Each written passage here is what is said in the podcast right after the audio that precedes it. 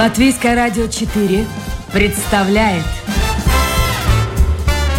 Александр Алексеев авторской программе Александр Студия.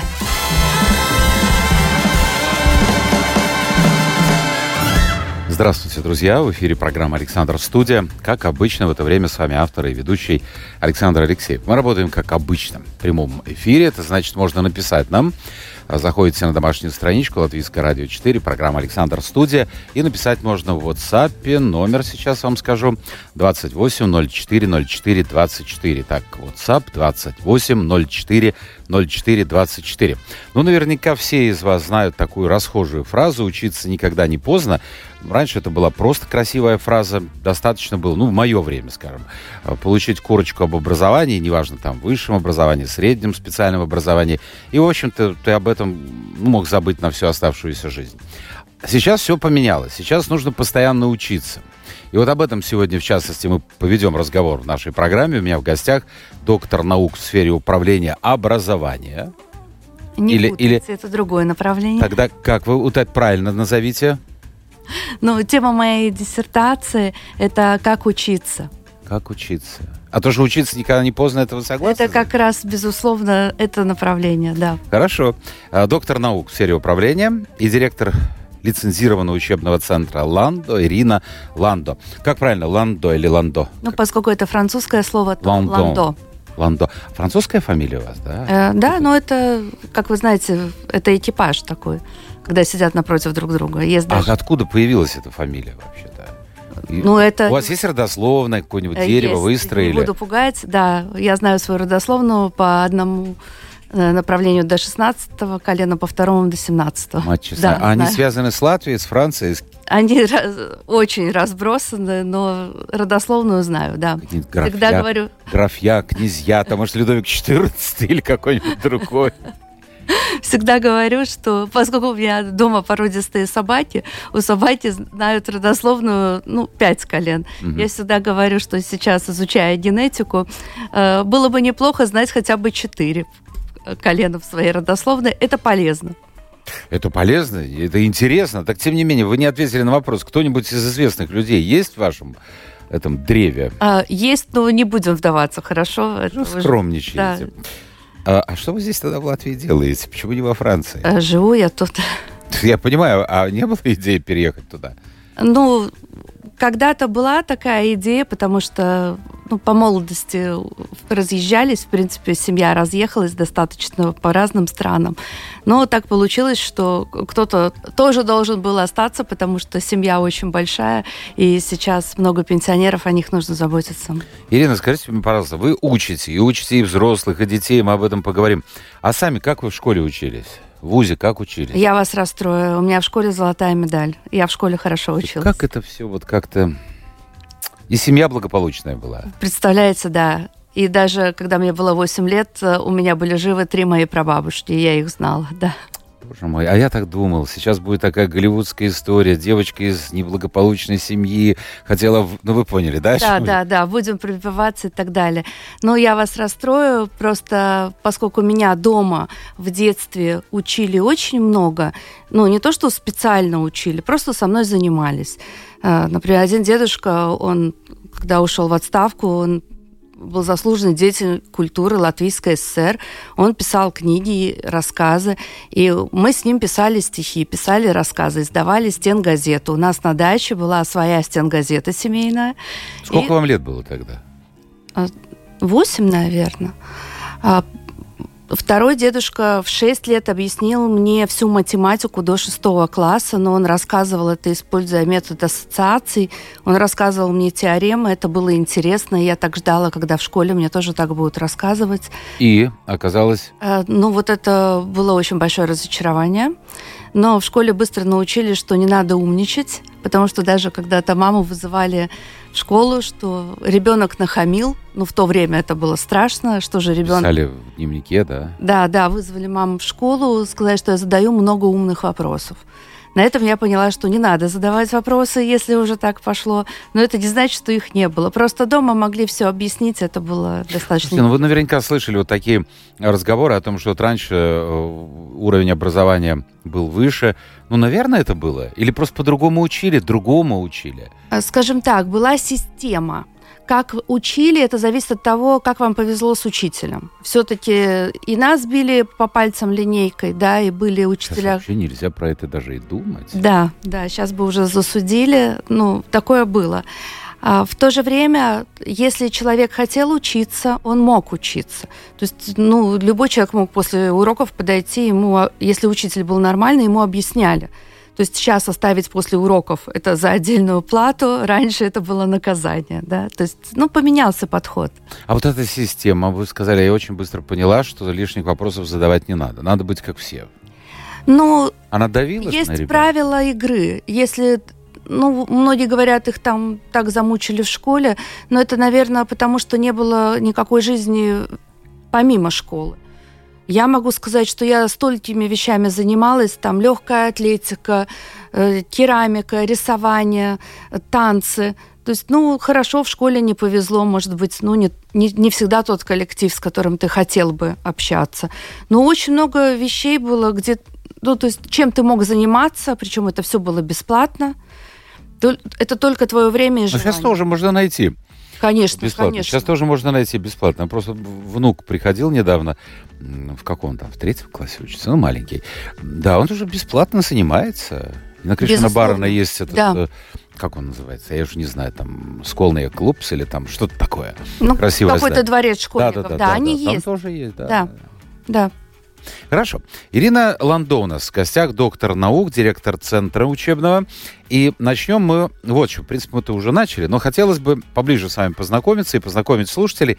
Давайте мы пробежимся по нескольким вопросам, которые затрагивают и какую-то серьезную тему, и не очень серьезную тему. Вот э, если бы от вас зависело, я не буду говорить, что бы вы сделали, будучи министром, потому что, мне кажется, министр у нас сегодня один министр, завтра другой министр. Ну, я не знаю, Господь Бог. Вот от вас бы зависело, чтобы в школах, наконец, появились учителя, и нормальные учителя. Вот назовите две-три вещи, которые нужно нужно сделать, чего нужно достичь, чтобы люди пошли в школу. Потому что я знаю, во многих школах не хватает учителей, а если и есть они, то это люди, ну, как правило, очень пожилого возраста. Ну, в основном, кто остается, в основном это старая школа, и это люди, у которых деньги не на первом месте, в основном это энтузиасты. Ну, так их раньше mm-hmm. называли. То есть это фанаты своего дела, которые хотят э, вкладывать в детей. Я лично знаю человека, которому принадлежат э, большие дома в Риге, и он преподает. Ну, это хобби. Ну, он степени, работает. Да. Хорошо, учителем. а что нужно сделать, чтобы, ну, в общем-то, мы бы равнялись, не знаю, давайте до Финляндию равняться, там, говорят, очень хороший уровень образования. Э, но для этого нужно понимать, как работает э, финское общество. То есть в Финляндии важно не выделяться. И в Финляндии таблицу умножения класс будет учить ровно столько, э, пока последний ученик в классе не поймет ее. А как же с гениями? Вот это вопрос к системе, потому что любая система, она все-таки идет на уравниловку. То есть э, системе не нужны никакие экстремумы, да, не самые сильные, не самые слабые. Э, система идет на средний уровень опять же, система – это связанные между собой элементы. Соответственно, если они связаны, то у нас есть система. Ну если... хорошо, но с другой стороны, посмотрите, финны выдумали Nokia, финны прекрасно живут, э, развиваются. Значит, может быть, не нужны гении общества? Вот если сильный середняк, может, он и потянет страну? Э, возможно, однако, если мы посмотрим на статистику, то в Финляндии и Швеции уровень самоубийства среди молодежи, в том числе один из самых высоких в мире. То есть э, люди все-таки хотят что-то создавать, им нужно что-то делать. Э, поэтому я бы не делала упор вот на средние. Ну хорошо, Ирина, назовите любую страну, которая вам кажется близка к идеалу. Э, в плане образования? Да. да. Я сейчас не готова ответить на этот вопрос. Когда я писала диссертацию, поскольку одно из направлений было, я исследовала именно управление образованием, то было интересно посмотреть на отдельные кейсы в разных странах. Но что я могу сейчас сказать? Германия стала изучать уровень образования, и когда они увидели, что, например, по знаниям в области естественных наук, по математике, их дети стали отставать в течение следующих десяти лет. Они сделали такой огромный рывок, что Германия вошла в первые рейтинги. Ну, говорить, э, как учат в Сингапуре, я не буду, потому что там там другая другие... ментальность, там ну, все другое, да. Там по-другому. И там тоже уравниловка, на высоком уровне, но уравниловка. А, к сожалению, мы видим э, очень много примеров, когда берут один какой-то кейс и пытаются внедрить сюда ну, я не буду называть конкретные вещи, но вырвать из одного контекста, вставить в другой и говорить, что ты сможешь в системе этим пользоваться, так не получится. То есть у нас есть какие-то примеры, когда, например, мы были маленькими, это вам подтвердит любой педагог из детского сада, что раньше в детском саду готовили э, руки, мышление к тому, чтобы ребенок мог пойти в школу и начать учиться. Угу. Сейчас получается, что у нас раздробили детский сад отдельно, школа отдельно. Садик пытается выпихнуть, то есть подготовка к школе это не наше, не трогайте. А, многие родители даже рады, что там не напрягают сильно детей. Потом дети приходят в школу, и вдруг начинается, а как это вы не умеете читать, писать, вообще куда вы пришли? И плюс это, до этого нужно было знать на двух языках, теперь э, на латышском языке у нас все это. То есть э, если ребенок до этого не читал на латышском, как он начнет это делать? И садик говорит, все-все-все мы сделали. Школа говорит, нет-нет-нет, вас должны были подготовить в садике. И, и дальше... друг на друга да, и Иван. дальше получается из того, что сейчас происходит, это все ложится на родителей, и получается так, э, то есть или вы оплатите это все дополнительно, или знаний у вас нету. Ну, давайте честными будем. Или многие родители говорят, э, я не буду напрягать ребенка, но тогда, скажем, сразу в сильных школах он не вытянет нагрузку, которая на него свалится сразу по ходу. Мы уже ушли. Я чувствую, что вы профессионал в этой сфере. Я начал с вопроса, предполагал, что короткий ответ. Извините. Ну ладно, давайте, ничего, давайте мы пойдем. А если у вас есть ваши вопросы, вернемся. У меня они, нет. конечно, есть. Нет, нет. Просто я мама троих детей, двое уже закончили школу, поэтому я прошла это все Это интересно раз. именно и опыт как профессионала, и как мамы. Скажите мне, пожалуйста, а зачем вообще нужно учиться? Вот всю жизнь. Зачем вообще нужно учиться? У меня был, я вам рассказывал, когда мы договаривались о встрече, буквально пару недель назад а, профессор одного из американских вузов, он гражданин Соединенных Штатов Америки и Израиля. И вот он сказал, что в Европе и, конечно, прежде всего в Америке пересматриваются взгляды на высшее образование. То есть какой-то был период времени, когда все увлеклись и все хотели, чтобы дети получили этот диплом, особенно если престижный вуз, это шикарная работа, это определенный круг общения. Но это бешеные деньги. И вот он мне, если не ошибаюсь, называл э, пример а, чтобы записать э, машину на техосмотр, кажется, за два месяца нужно. Вызвать сантехника, нужно в очередь становиться. Получается так, что все с высшим образованием, но унитаз починить некому. У нас же тоже подобное происходит в Латвии. Может, не стоит всем иметь высшее это образование? Зачем оно? Ну, раньше была система, когда кто хотел учился, кто не хотел уходил э, в училище или в техникумы. ПТУ еще это, были, да? Ну, это и есть училище, профтехучилище, угу. да. То есть э, люди могли определи, определяться, то есть если, например, они понимают, что интеллектуальная деятельность не вызывает у них никакой радости, то почему бы не поработать руками? Были это те... не престиж, да? Ну вот если мы сейчас Давайте вспомним, в старое время вы пробовали когда-то в автосервис заехать? Нет. Это ну, было очень престижно. Это, это да. Ну, официант был престижен, и все поменялось сейчас. То есть, э, э, если ты в своей сфере э, то есть на своем месте, то, конечно, ты будешь востребован. Неважно, чем ты занимаешься. И даже зарабатывая руками, ты можешь запросто выходить на уровень профессора. Но родители, может быть, ну, может быть, так устроен родитель. Он хочет, вот, чтобы ребенок был бы счастлив. А к счастью каждый понимает по-своему. Вот без диплома какое же у тебя будет счастье?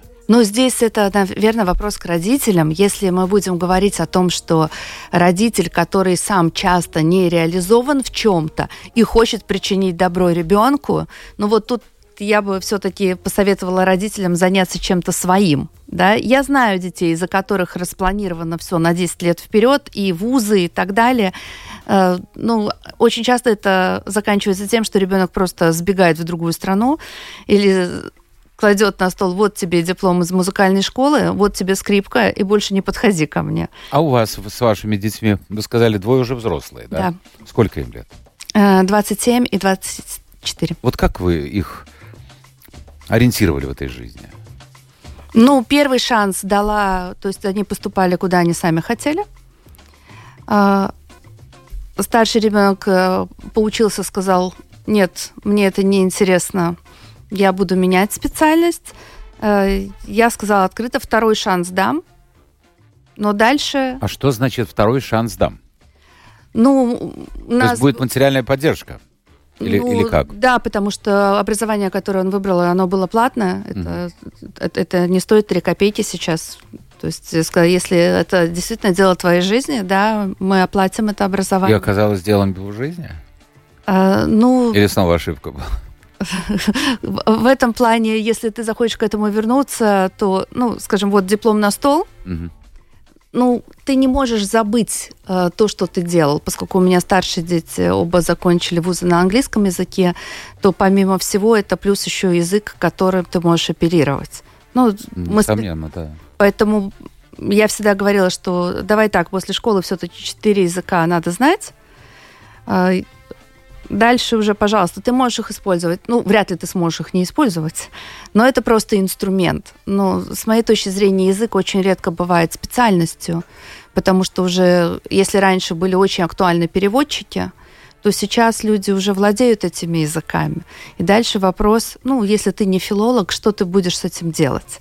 Ну вот видите, вас тоже вот этот материнский э, момент сыграл роль свою. Ведь посмотрите, в 90-е годы родители часто говорили детям, ну или советовали, или требовали, чтобы он учился на экономиста, на юриста. Это были востребованные, хорошо оплачиваемые профессии. Потом появилась IT-сфера, и неважно, понимаешь, ты вообще лежит у тебя сердце к этому, но ну, когда каждый день тебе вот говорят одно и то же, смотри, смотри, какая зарплата, какие возможности, он пойдет и а может быть, действительно станет айтишником? Э, видите, я поступала на физмат Латвийского университета, и моя специальность, первая, это леточная математика, это прикладная математика, это IT. И то есть я физически могу это делать, это не мое. Однако... А почему вы поступали? Э, ну, это было самое престижное место, куда можно было поступить. Подождите, это престижно для кого? Для вас или для родителей? Ну, видите, у меня э, меня родители не трогали в этом плане. Я точно знала э, направления, в которые я бы не пошла. А, ну, поскольку у меня золотая медаль, мне достаточно легко давалось обучение. Мне нравилась и математика, и мне нравилась литература, и история. Но учиться на истории, тогда мне было непонятно, чем заниматься потом О, вообще. Правильно. То есть, ну, это можно и дома почитать. То есть, я не знаю, что, что делают эти люди. Э, учиться на филологии я не понимала. Ну, в библиотеку потом идти работать, это как-то тоже не мое. Учителем в школу совсем не хотелось. А, а что делала математика? Математика помогает простраивать процессы. Так же, как вот ты, когда пишешь программу э, для компьютера, что ты делаешь? Ты раскладываешь какой-то процесс по шагам. И если ты сделал это неправильно, то компьютер неправильно будет работать. Но это не он виноват, а ты. Поэтому мне очень легко структурировать. И вот эти навыки, которые мне дал ВУЗ, я просто перенесла в другую плоскость. А когда вы поняли, что должно стать главным делом вашей жизни? А когда я переводилась э, с физмата на кибернетику, и мне нужно было за три недели пересдать всю разницу в предметах. А я училась на бюджете, то есть это вообще не обсуждалось, что хотя вот тогда появились уже платные э, возможности учиться. И я поняла, что мне нужно пересдать всю разницу. И когда я ее сдала за три недели, я поняла, что это возможно. И так, э, потому что я применяла вот тогда как раз методы запоминания, скорочтения. И тогда я очень удивилась, потому что очень многие люди спрашивали меня, а как ты это делаешь? И вот тогда я поняла, что, возможно, э, можно людям помочь, если объяснить, как это можно делать. Слушай, так выходит, математика, она вот помогает как-то выстроить логически жизнь свою в определенной степени. Абсолютно. Если мы сейчас посмотрим даже по комментариям в социальных сетях, мы очень хорошо видим, у кого из людей при принятии решения э, выше стоит логика, а у кого выше стоят эмоции. эмоции. И при принятии решений, если мы говорим, например, про бизнес, про переговоры, да, золотое правило какое? Кто первый показал эмоции, тот проиграл. Хорошо, скажите мне, пожалуйста, так все-таки сейчас умнее новое поколение, чем мы? Или они просто другие, а мы были более, ну, я не знаю, начитанные, мы больше знали, шире кругозор был? Ну, кругозор у нас, безусловно, был шире, а, потому что наше а, образование позволяло быстро переучиться. То есть, в принципе, мне сейчас практически все равно, что изучать, вот я сейчас столкнулась по необходимости, я учу генетику и учила анатомию. Мне достаточно неплохо преподавали в школе, то есть я понимаю, о чем речь. Хорошо, да, объясните мне, пожалуйста, а вот генетика, анатомия, зачем это вам все нужно? Ну, сейчас необходимо, потому что очень много вопросов задают, как работает мозг, почему так. А, то есть ушла система, и приходится, чтобы отвечать на вопросы, ты должен знать, как это работает. Но есть еще такое направление, о котором все говорят, это lifelong learning, то есть обучение во время всей жизни. И то, что говорят, наверняка в Америке часто слышали, да, to be flexible, нужно быть эластичным. Ты должен быстро уметь э, переучиться или приспособить свои знания к потребностям, к тому, что сейчас востребовано. А все меняется настолько быстро, что твоя профессия, которая не знаю, пять лет назад еще была востребована, завтра, может быть, не нужна никому. Ну, давайте вспомним не так давно, когда нас всех посадили на локдаун, да, кто, кто смог работать? Только те, кто быстро переключились. Хотя до этого казалось, что это нереально, что обязательно надо ходить на работу, обязательно нужно быть в офисе. Потом вдруг раз все поменялось, и теперь это кажется абсолютно нормальным. То есть... Я вспоминаю с радостью те времена. Это все происходило мы работали в прямом эфире. Я находился у себя дома, вы у себя дома. Оператор, конечно, э, за что им огромная благодарность, они там микшировали, как-то смешивали. Однажды я могу скрыть небольшой секрет. Ну, звонит мне оператор, говорит, ты на линии? Да, я говорю, да, все, готов, сейчас пойдет, там головка пять. Он говорит, только ты с кровати встань. Я говорю, а уж идет трансляция какая-то видео? Нет, ну слышно по голосу, что ты лежишь. Вот, так что... Э, конечно, конечно. Вот, лежать не приходилось. А, но с другой стороны, вот смотрите, сейчас мы еще только-только-только подходим э, ко всем вот этим, я не знаю, слово эрзац, эрзац, я не знаю, какое это заменитель, слово. да. Да, я знаю, вот, но это очень грубо звучит. Э, но в ближайшие годы, я думаю, столкнутся люди с тем, что их работа, их должность совершенно не, не будет нужна. Да. Я буквально на прошлой неделе оформлял, э, не, а, эту электронную подпись. Э, ну, думаю, все оформляют, надо и мне оформить. Мне тут подошли, помогли, потому что я совершенно профан. Возник вопрос. И мы попытались позвонить. А там отвечает робот. Конечно. По имени Агита. Да. Ну, я не могу в эфире сказать, как я назвал эту Агиту. Я хочу пообщаться. Я о другом даже. Черт побери, там все, все устаканилось.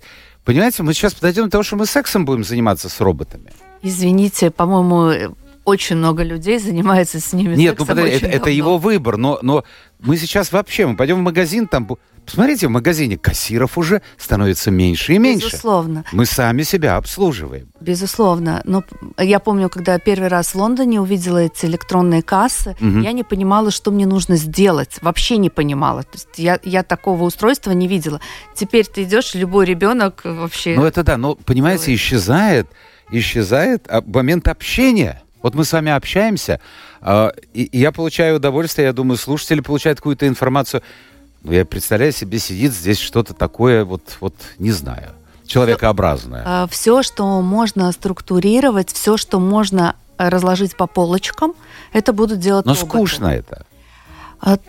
Ну вот сейчас представьте себе такую картинку, да, то есть люди после работы идут, нужно, ну, предположим, там грипп, всем срочно нужно купить лекарство. Mm-hmm. Вы заходите в аптеку, что вы там видите? Вы видите бабушку, которой поговорить не с кем, к врачу за прием не хочется идти платить. И ее можно раз... понять, и, и она беседует. Да, она беседует. Что думают остальные, которые стоят в очереди, которые отработали, ну, кто-то там с 7 утра, например, mm-hmm. да, если у человека был тяжелый рабочий день, что он думает про эту бабушку в данный момент. Потому что... То, что я про Агиту, робота Да, думал, примерно, примерно это да. же. Э, поэтому мы приходим сейчас к тому, что вопрос, а поговорить, и мы начнем понимать, почему в Америке столько психоаналитиков. Если вы посмотрите, сколько у нас э, учатся сейчас на психологов, сколько людей платят за обучение на психоаналитиков, на психотерапевтов, вы будете удивлены. Я знаю, послушайте, тут приходит и у моих коллег столько людей, которые, ну, некоторые я ну, не знаю, мне кажется, слишком их много, и сегодня на любых курсах ты можешь закончить эти курсы и получить корочку, э, ну, по меньшей мере, психотерапевта. Э, безусловно. Или психолога. Только на ушко скажу, что при этом ты не будешь отвечать за результат, потому что психолог, не путайте, психолог, который получает диплом, э, он отвечает за результат. Э, психотерапевт, если он заканчивает курсы, он не получает вот это вот, э, ну, необходимость нести ответственность. На словах это есть, а на практике тебя ответственности Ирина, нельзя послушайте, призвать. вот у вас нет э, такой мысли вот ностальгической, вот как было хорошо в нашу молодость? Можно было поболтать с кем-то, поговорить. Какое-то горе пришел домой, купил пол-литра, выпил, с женой поговорил, и как-то все... А сейчас идти к психологу, еще деньги платить. А, знаете, мне один раз э, хорошо сказала знакомая, она говорит, Ириночка, знаешь, в нашем возрасте работать жилеткой не хочется. Уже хочется общаться, если мне интересно, если меня это вдохновляет, если я узнаю что-то новое. У нас действительно ну, со старых времен осталась такая привычка, что друзья это чтобы вылить что-то на них. Ну да. А, ну вот как раз э, когда-то мне казалось это очень жесткая фраза, когда в Германии сказали человеку, знаешь, ты сначала иди приведи себя в порядок, а потом мы пообщаемся. Мне прямо вот было обидно за этого человека. А прошло какое-то время, и я, столкнувшись с людьми, которые, например, все время ноют или все время жалуются, э, я начинаю понимать, что да, но ты уж приведи себя тогда в порядок. А он не может, он привык. А, да, ну вот для этого есть тогда специалисты. Mm. То есть он привык, вопрос что? Он привык э, на свое окружение выливать что-то. Наверное, Не, ну как, ну две женщины, ну это классический пример. А, у одной там какие-то проблемы в семейной жизни, другая не может найти вторую половинку. Вот они между собой говорят, что-то советуют. И как бы поддерживают этим разговором. И мужчины в меньшей степени, но тоже так было. Ну, не будем говорить, э, что мужчины меньше говорят. Меньше, Думаю, меньше. что... Ой, мы по-другому говорим. Мы по-другому говорим. Однако, все-таки, если общение, ну, надо ли на кого-то выливать проблемы, которые происходят у тебя в семье? У меня, например, очень большой вопрос. То есть ты потом проблему решишь, а как это, об этом знают там столько людей. Для чего? А сейчас посмотрите, э, благодаря интернету или, я не знаю, уж как благодаря, не благодаря, э, вот так если разобраться, я где-то читал, ну, разве ты выходишь на улицу? Вот сейчас я выйду после передачи на Родомскую площадь, скажу, что я сегодня ел, покажу еще фотографии, может быть, скажу, там, как сходил в туалет, и что там у меня было, и, и тогда такого же не происходит. Но в интернете готовые люди вы, выносить, ну, я не знаю, себя в нижнем белье, без белья, что я ем на завтрак. Но это какая-то вот странная тенденция. Может, им не с кем поговорить как раз? Ну, там как раз немножко другое. А, если вы выйдете на Домскую площадь, это заявите, то вы можете получить обратную связь. Да, то есть это как в кибернете, в черном ящике. Есть стимул, есть обработка и есть обратная связь. А если ты пишешь в интернете, ты можешь э, не читать обратную связь. И поэтому это тебе ничем не угрожает. Э, поэтому много людей даже заводят специальные профили, чтобы кого-то там поливать грязью или писать э, жуткие комментарии, но не под своим именем. Он как это, свою суть показал, но не Или показал, что негатив это выбросил, да, сбросил да, себя, сбросил, да, это проблема? Да. Ядом поплевался. Тоже, вот смотрите, это тоже стало. общение. А можно было с подругой поговорить? А, Ну, поплевать ядом в подругу, я думаю, что Нет, это нет, нет, ну, чревато. Вместе с подругой в кого-то другого. Знаете, как вот? А, Я понимаю, но это вопрос э, реальности, в какой живет этот человек. Понимаете, я не знаю ни одного счастливого человека, которому надо было бы э, кинуть э, куском какашки в другого. Ой, это, слушайте, заходите в интернет, это же ужас. Э, Я понимаю, но вот вопрос, в чем живет человек, если ему надо кого-то полить? Я понимаю, что этот Он человек сейчас получает удовольствие, может быть, от этого. А, Возможно, возможно, скидывает негатив, возможно, расслабляется. Вам бы хотелось общаться с таким Нет. человеком? Вот, Нет. вот поэтому вопрос, а почему с ним никто не хочет общаться? Но через социальные сети общаются. Посмотрите, сколько подписчиков бывает. Ну, а ты же можешь не знать, настоящий это человек или Тоже нет. верно. И кто это? Это может вообще твой друг, который не мог тебе высказать очень много времени что-то, а тут зашел под чужим профилем и написал. Так, Ирина, у нас остается очень мало времени. Да. У меня есть вопросы и мои, и слушателей. Ну, давайте быстренько вот про- пробежимся. И все-таки я хочу пару вопросов из Пожалуйста. своего списка. Э, так, что пишут? Благодарю за напоминание прекрасной поговорки. Век живи, век учись. Все равно кем не будешь. Кем... А, все равно кем-нибудь станешь, если очень-очень захочешь, если помогут родные и близкие.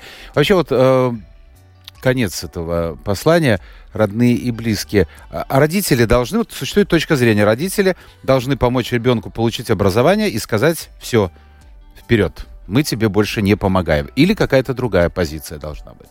Ну, я могу сказать только со своей точки зрения. Э, Я старшим детям всегда говорила, так, если что, да, ну, у них всегда были ключи, да, то есть э, от жилья. Я говорю, вернуться можно всегда, подстрахую всегда. Однако все-таки уже взрослые старайтесь сами. У меня дети после школы живут отдельно. То есть они должны после школы, ну, желательно, Э, Не жить. Нету такого должны, не должны. Ну, мне странно, когда все-таки это достаточно взрослый человек, наверное, уже нужно жить по своим законам, да, а не слушать, что там мама с папой скажут. Вот пишут, ой, мои дети знают на хорошем уровне четыре языка. Вот Прекрасно. видите. Так, Виталий, здравствуйте. Ваше отношение к системе школа 9330. Согласны ли вы, что дети сейчас не умеют учиться, и что бы вы посоветовали для того, чтобы побудить детей учиться? Я могу сделать только то, что я делаю, поэтому вот у нас есть эти курсы, э, как запоминать, курсы быстрого чтения, развития внимания, развития структурированности мышления, потому что про эту систему ничего хорошего я сказать не могу. Я как кибернетик хотела бы увидеть там систему, а система связаны элементы. Я не вижу там систему, я вижу раздробленные кусочки дискретной информации. А вообще вот то, что пишет человек, школьники не хотят учиться. Ну, в наше время же тоже так было. Кто-то учился, кто-то не учился. Видите, в наше время тебя не спрашивали, у тебя мама профессор или водитель троллейбуса. Если ты хотел учиться, у тебя были все возможности. В современном мире таких возможностей гораздо меньше, э, потому что если ты что-то не понимаешь, тебе дома уже объяснить не могут, а в школе тоже не обязаны. Что делать человеку, если он не понял? Причем тут про Бучу пишут, про Украину. Ну, у кого, вот видите, вот у кого что вот А мы только что с вами об этом говорили. в голове, да. А, так, теперь несколько моих вопросов. А, есть ли что-то, на ваш взгляд, хорошее в зависти? Вот зависть это какое чувство? А, ну, есть люди, которые говорят, что бывает белая зависть, которая заставляет там что-то делать, идти еще. Э, По мне, так чувство зависти разрушает людей. Но, это Но вы каждый никогда не завидовали себя. никому. Вот так, чтобы завидовать. Сложно Хорошо. сказать. Что хуже? Делать и потерпеть неудачу или вообще не пробовать? Ну, для меня это сто процентов лучше сделать и пожалеть, чем не сделать и пожалеть. Хорошо. А как много времени вы проводите в социальных сетях? Вот в течение дня. А социальные сети для меня это, если, например, э, я не за рулем, а муж меня довозит, да, то есть, например, Инстаграм, он сам по себе не существует. Если ты хочешь э, работать через эту сеть, тебе нужно собирать людей. А, Есть возможности для очень большого объема бесплатной рекламы. Для этого тебе нужно сидеть в социальных сетях и когда-то подкидывать э, дровишки в топку. Это не Напоминать о себе. а, да, и часто в неожиданных ракурсах. Но это мы уже говорим по тому, как построить свой бренд и по тому, как можно себя показать, если вы руководите этим процессом, потому что любая коммуникация, если вы ей не руководите и вы не понимаете, для чего вы это делаете, может аукнуться очень сильно. Представьте, что вместо меня вот на этом месте сидит, скажем, президент Латвии, господин Ренкевич. Вот что бы вы у него спросили? Или вообще ничего не спрашивают? Знаете, поскольку у меня первая магистратура и первая докторантура Сабедрибас Вадибас, это государственное да. управление, я бы задала такой вопрос. Правда ли, что в такой маленькой стране, как Латвия, нельзя навести порядок? Угу. Еда для вас – это кайф или просто потребность? А, у меня очень двоякое отношение к еде, потому что бывает, что я спокойно ухожу на голод на 10 дней, а бывает, что мне хочется съесть что-нибудь вкусненькое. Наверное... А вы сами готовите вообще? Ой, я классно готовлю. У меня даже дети говорили, что... А что вот, что фирменное? А, я часто готовлю то, что любит моя семья, а поскольку у меня каждый кушает что-то отдельно, э, ну, я не знаю, я, мне нравится готовить, и это да, это для меня, может быть, даже снятие стресса, но я могу это, на весь мир заказать пир, и больше того, это все сделать. У меня просто в детстве я видела, когда бабушка вставала в 4 утра, и она накрывала стол, ну вот к обеду uh-huh. на 15 человек. Ну это когда праздники были, потому что вся семья на празднике собиралась за огромным столом.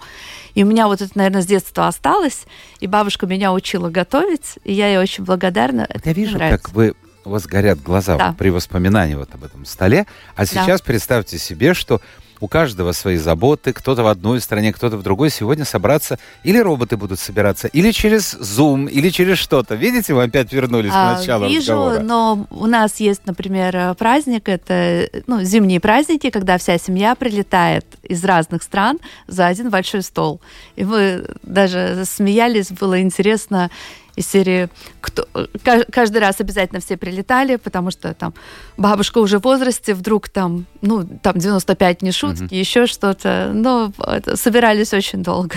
Хорошо, еще два последних вопроса. Да. А можете вы, читая книгу, смотря фильм или в театре, находясь, заплакать? Вот просто вот. Да, могу. А что вас может быть вот вы выбить с Такого. Я бы не сказала, что это выбить, это скорее всего какая-то картина, которая может э, наложиться на какое-то воспоминание, и поэтому могут быть э, такие ощущения. Но я не стесняюсь, я могу заплакать. Так, что бы еще хорошего, что бы вот такого, ну, чтобы на чем вот было бы... Давайте помечтаем. Вы любите путешествовать?